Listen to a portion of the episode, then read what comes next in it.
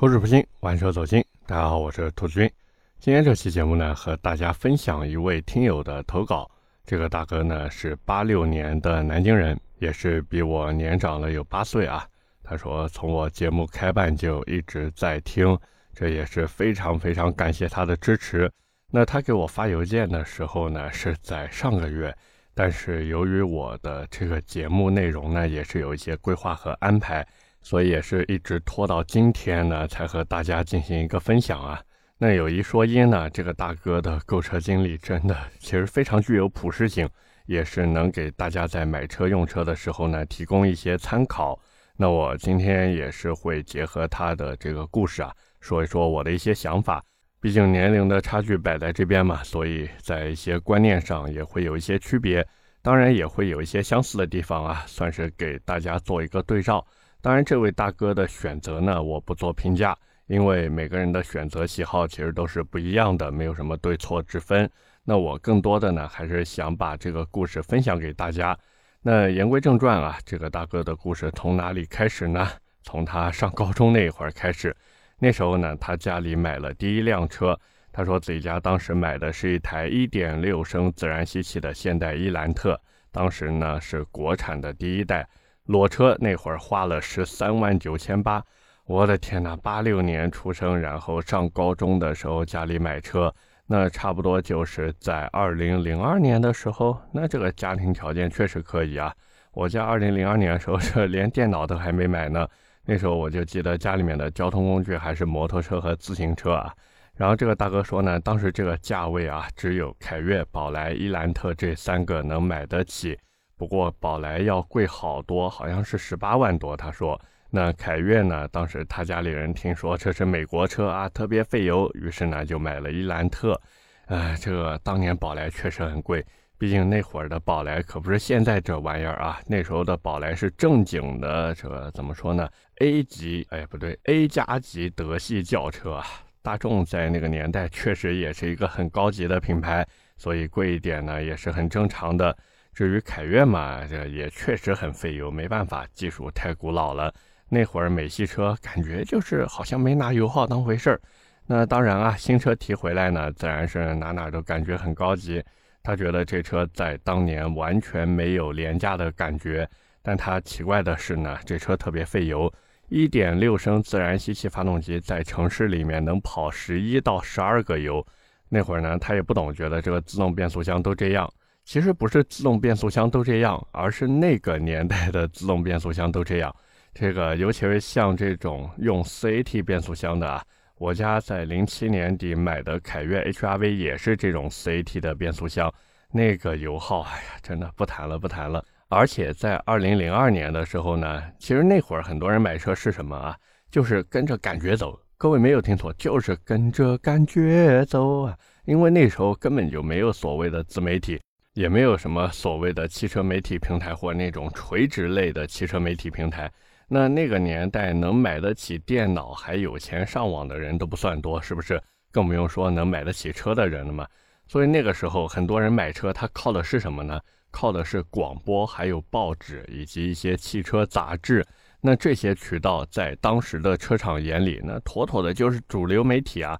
只要你这个杂志的发行量，或者说你的这个广播的这个听众人数足够他交差，那这个广告的价格真的随便他开呀。不过这种好日子呢，其实也没过几年，它就被主流的这个汽车平台给取代了。也就是后来什么某车之家、某车网、某平阳汽车、某浪汽车等等，以及再往后，其实都是汽车自媒体时代了嘛。包括我之前参加车厂活动的时候。我也遇到过一些从传统广播电台或者传统纸媒啊，它转型到这个汽车自媒体，也算是一个同行，对不对？只是有一说一呢，我是觉得啊，他们呢还是以过去的那套思维在和车厂打交道，包括做出来的内容呢，其实也都没什么观点或者态度，他就是把车厂给的公关稿摘一些重点出来，然后呢拍拍视频发发文章。基本上你看他们出品的内容啊，都是在夸那些车子，所以这也怪不得他们越做越差。这个不是说故意贬低他们或者什么的，只是我觉得，对吧？这既然是做汽车类自媒体，注意是自媒体啊，那该有的态度还是要有的呀。你说这就为了有一口饭吃，然后跪着去挣钱，这何必呢？是不是？不过我还是挺羡慕他们那个粉丝量的，他们这个有的人这粉丝量是真的多呀。那当然这个扯远了啊，回到这个大哥的故事上来说呢，他家在买完伊兰特几年以后，家里就换了一台2.4自吸的凯美瑞，这也是第一代国产佳美。他说自己现在都觉得那一代特别漂亮，这个好看吗？这个每个人审美不一样啊。他说后排贼宽敞，坐四个人都不太挤，车子呢从来都没有出过什么毛病，包括这台车也是他拿到驾照以后长期开的第一辆车，感觉就是挺舒服的，不管是坐还是开都很舒服。这个咱们有一说一啊，凯美瑞或者说佳美的名声呢，其实就是从那时候开始打响的，因为那会儿二点四自吸的版本它配上了特别罕见的五 AT 变速箱。当然，那个二点零自吸版本配的还是四 AT 变速箱啊，没办法，这个车价摆在那儿嘛，成本限制比较大。但是不可否认的是呢，当时的凯美瑞确实是好车。而且聊到这个那会儿零七年左右时候，这个凯美瑞啊，我又想到另外一台车，就是八代思域。这车子我小舅子家里面就有一台一点八升自然吸气发动机配五 AT 变速箱，然后在当时卖个十大几万。这个思域的名声呢，其实也就是从那时候开始打响的。毕竟当时真的没几台 A 级车能用上这个1.8的发动机，更没有几个会用 5AT 变速箱。所以这台车直到今天还在我小舅子家里服役，包括我回西安的时候也会开。那我当时还开着这车带我小舅子在西安的东二环上面啊，一路飞驰人生。好像也就是从那时候开始，他心里就种下了一颗种子。这是什么时候能生根发芽吗？这个我就不知道了啊。但是有一说一，在零七年左右，如果有钱买佳美的话呢，那这个家庭条件真的很可以，很可以了。因为大家要知道，那时候汽车贷款还基本没有成型，所以买车真的就是一锤子买卖，哪像现在这样啊？你甚至都可以零首付去买车，对不对？当年买车那都是要真金白银的往外掏的呀。包括，假如让我回到二零零七年左右，然后用二十来万的预算去买车，可能我的选择也是买凯美瑞，要不然就是买马自达六，就这么简单。当然，如果人能有这个前后眼，对吧？或者回到过去，这二十多万，我想买房，我想买房子。那回过头来说呢，这位大哥的家里人之后呢，还换过一台奥迪 A 五四门四零 TFSI 前驱版。他说：“这是他家里第一辆豪华品牌车型，哎，这个选择哇，真的很小众啊。当年这好多人都是买 A 四，你这能买 A 五，哇，这经济条件确实可以。”他说：“当时觉得这车大掀背，加上无框车门，开在路上呢特别拉风。而且奥迪也是德系大品牌，那会儿平时就是他家里面人开 A 五，他开凯美瑞，偶尔呢让他拿这个 A 五过过瘾。”他觉得这个德系车开起来确实比凯美瑞有高级感，虽然更硬，但是呢，觉得特别紧绷和扎实。要我说，这倒不是 A5 比凯美瑞更有高级感，或者说应该叫什么价位不一样。对，就是价位不一样。毕竟，假如让凯美瑞卖到这个 A5 的价格，那你看看还有没有高级感？真的，你不要不信，你看看现在这个 ES 三百 H，你就知道了，是不是高级感满满的，对吧？哪怕有不少人说：“哎呀，雷克萨斯 ES 这车是智商税，对不对？”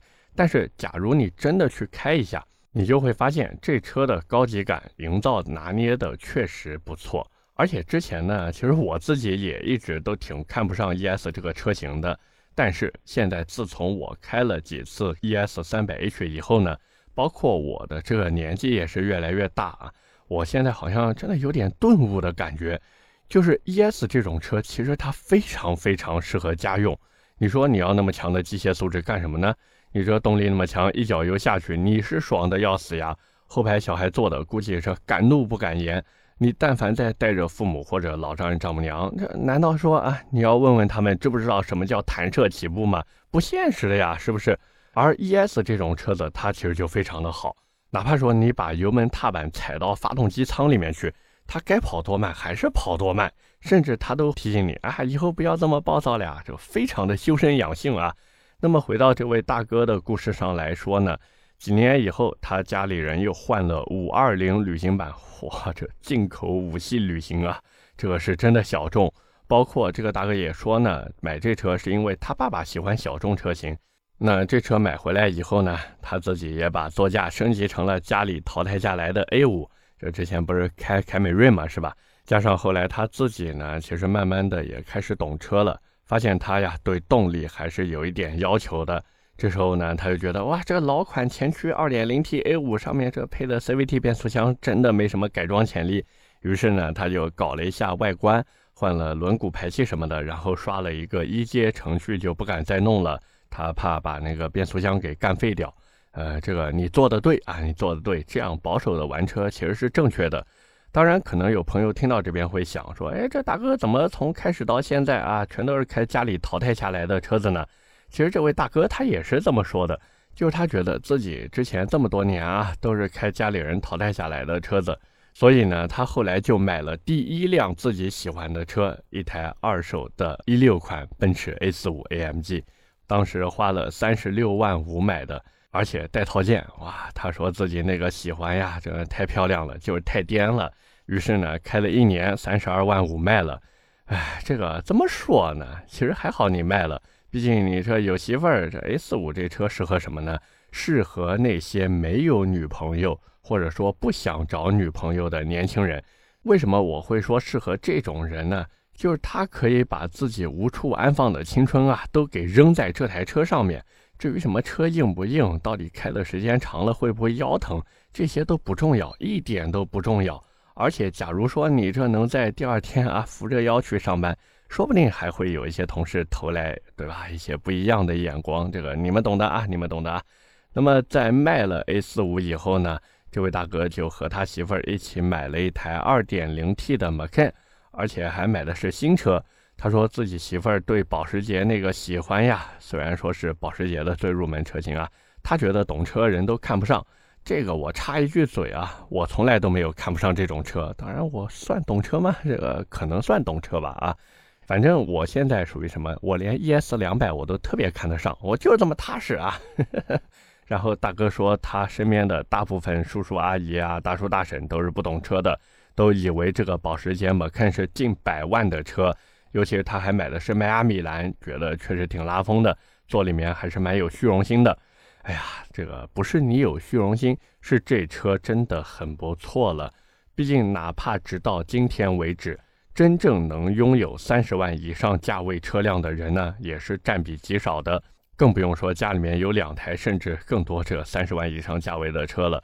况且这个价格，哪怕说每高出一万，它的这个人数都会逐级向下递减很多，所以真的没必要吐槽什么什么车狗都不开，真的没必要。人家也是花真金白银把车买回来的。更何况呢？我是一直觉得你有那个吐槽的心思，对吧？还不如想想自己怎么搞钱，然后去买到心仪的座驾，是不是？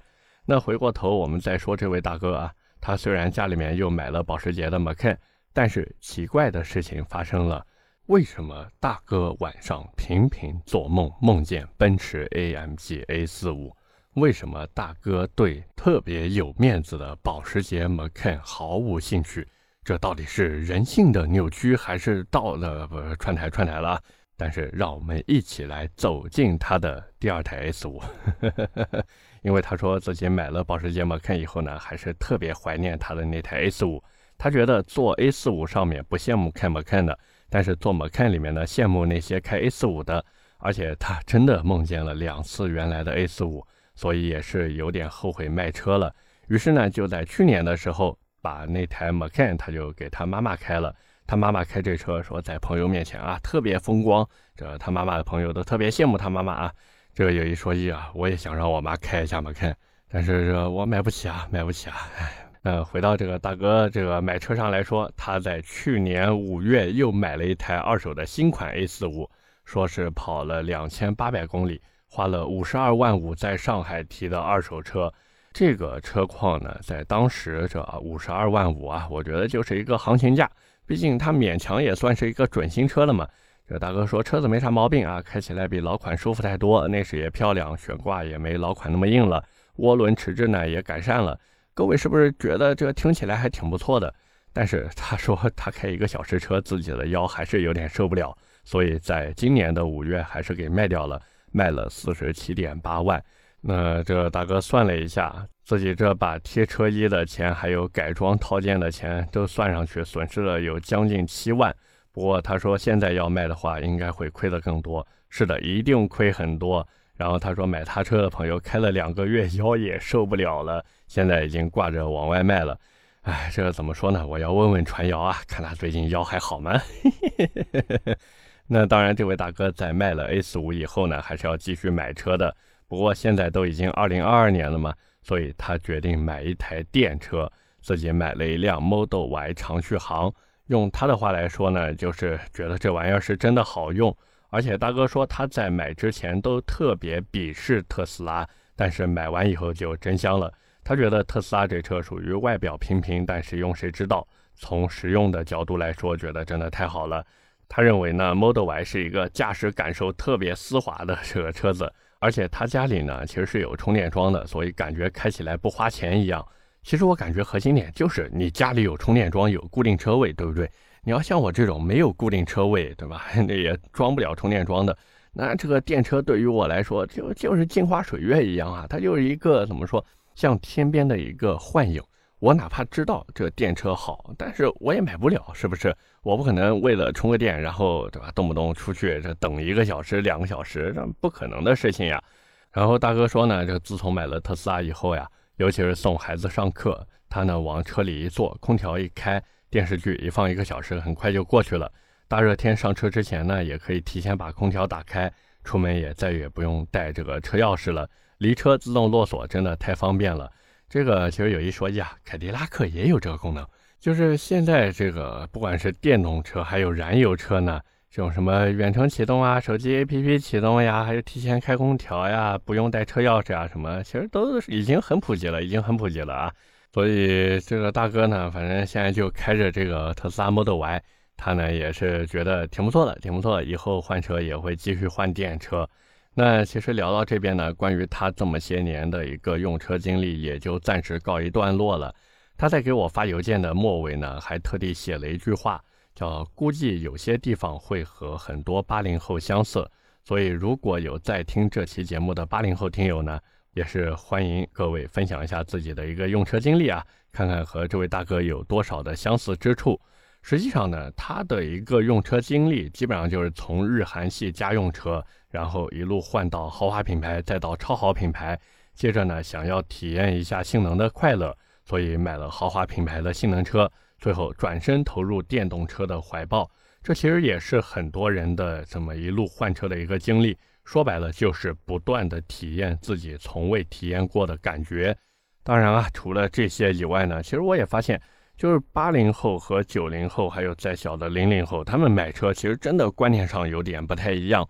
像八零后呢，很多都是这像这个大哥一样，他一步一步，对吧？把车子从便宜慢慢的换到贵的，然后再追求自己喜欢的。但是九零后呢，因为这很多买车都是靠家里嘛，所以他会买一台自己特别喜欢的车子，然后呢就开很长很长一段时间。当然不是说他不想换车，只是这个换车的成本呢，这大家也都知道，现在这用钱的地方那么多，对吧？所以也是有点有心无力。那再年轻的这个小朋友，哎，也不算小朋友啊，这零零后都已经工作了，这不算小朋友了。就年纪再小一些的人呢，他们可能就不会让家里面给他买一个特别特别贵的车子，反而呢就是买一个有个性或者自己特别喜欢车，甚至就是直接，对吧？我也不开燃油车了，我直接投入这个新能源车的怀抱了。当然，这个侧重点呢，不能说对与错，因为每个人的喜好和选择都是不一样的嘛。所以也是在这边呢，今天跟大家说这个故事，更多的还是一个分享。那各位如果有自己的一些用车经历，想和大家再聊一聊的呢，也是欢迎投稿给我啊，可以发私信给我，问我要一下我这个邮箱的地址。那么今天故事呢就说到这边，下面是我们的留言互动环节。上期节目呢，我们聊的是长安深蓝零三。我也是看有很多朋友在底下留言啊，但是这个留言量相比于之前的一些车子，我感觉啊确实少了那么一些。但是这个也正常也合理。一方面呢，这种新车上市，很多朋友呢都不是特别了解这台车。那另一方面呢，这个车子关注量好像真的没有那么的大啊。那么第一条留言来自平江小白龙，他说自己本来想出手的就买这个深蓝零三，但是听了我的这个节目又犹豫了。我发现啊，我这个节目推荐什么车子可能没有那么铿锵有力，但是劝退什么车子，哇，那真的是一劝一个准，真的。之前也是有一些朋友在底下留言，说自己本来想买什么什么车，结果听完我节目，哎呀，不买了，不买了。不过有一说一，这长安深蓝零三这车呢，我是觉得你其实真的可以去看一看它的增程版本，那个纯电版本确实性价比没有那么高，它就是让你在做二选一，就做选择题，要不然你就要性能，要不然你就要续航，它没有一个怎么说呢，综合性的解决方案。那当然，后面能不能出一个那种长续航再加高性能的版本，这个谁都不知道，不好说，不好说啊。第二条留言来自锋芒君，他说长安深蓝零三这个车子打脸海豹了，比亚迪现在有点飘。这个其实真的没办法，比亚迪它给海豹用的是 CTP 电池技术，这个技术呢现在还没有铺开，所以我总觉得不是比亚迪想把海豹卖的贵，而是成本摆在这个地方。比亚迪呢，不得不去把这车卖那么贵。但是有一说一啊，比亚迪现在确实定价有点飘，而且最关键是，比亚迪它不会随行就市的，就是说你的车子成本下去了，然后它把价格给你降下来，它不会这个样子去做的。它涨上去的价格，大家看还有往下降的吗？没有呀。不过呢，这个也是情理之中的事情，就是哪怕比亚迪定现在的价格，你看它这个销量啊，尤其是那些 DMI 的车型。我的天哪，一台比一台卖的好，这等车时间三个月起步，就在那边等着。哎呀，真的是买比亚迪买出了保时捷的感觉。所以我也是希望呢，比亚迪能这个不止啊，让客户在等车的时候体验到这个保时捷的感觉。什么时候这个车辆的性能啊也能媲美保时捷？哇，那个时候哇，真的太棒，太棒了啊！最后一条留言来自冷卓，他说：“兔子能不能讲一下名爵的 MG7？颜值党表示爱了爱了。”这个车子呢，因为跟百车全说那边啊有签保密协议，很多信息呢不能披露。但是，但是注意了，兔子的玩车日记是我自己的节目，没有跟任何地方签约。所以，关于 MG7 这车呢，可以给大家透露一些 怎么说呢，周边新闻吧。就比如说，他最近一次搞活动的时候呢，根本就没有让车媒坐进车里面。他就是拖了个那个样车啊，有个外壳啊，有个外壳，然后摆在那边让大家拍一拍看一看。那这个实拍图呢，我也看过了，有一说一，确实很漂亮。最后呢，就看它卖多少钱了。假如说它的价格能对标 2.0T 的 UNI-V 的话呢，我觉得这车成为爆款的可能性还是比较大的。它这个车子给我感觉像什么？就像一个怎么说呢？网红综合体。它就把所有热度高的或者说有噱头的东西或者配置全都给它弄上了。无框车门有了，大尺寸轮毂有了，电动尾翼也有了，带声浪的排气也有了，骚气的外形也有了。所以年轻人的第一台 AMG 何必是 AMG，也可以是 AMG，对不对？OK，那么以上就是我们今天这期节目的全部内容了，也是感谢各位的收听和陪伴。我的节目会在每周二和每周四更新，点赞、评论、转发是对我最大的支持。各位如果还有什么想听的车或者想聊的话题，也欢迎在下方评论区留言。我们下期节目接着聊，拜了个拜。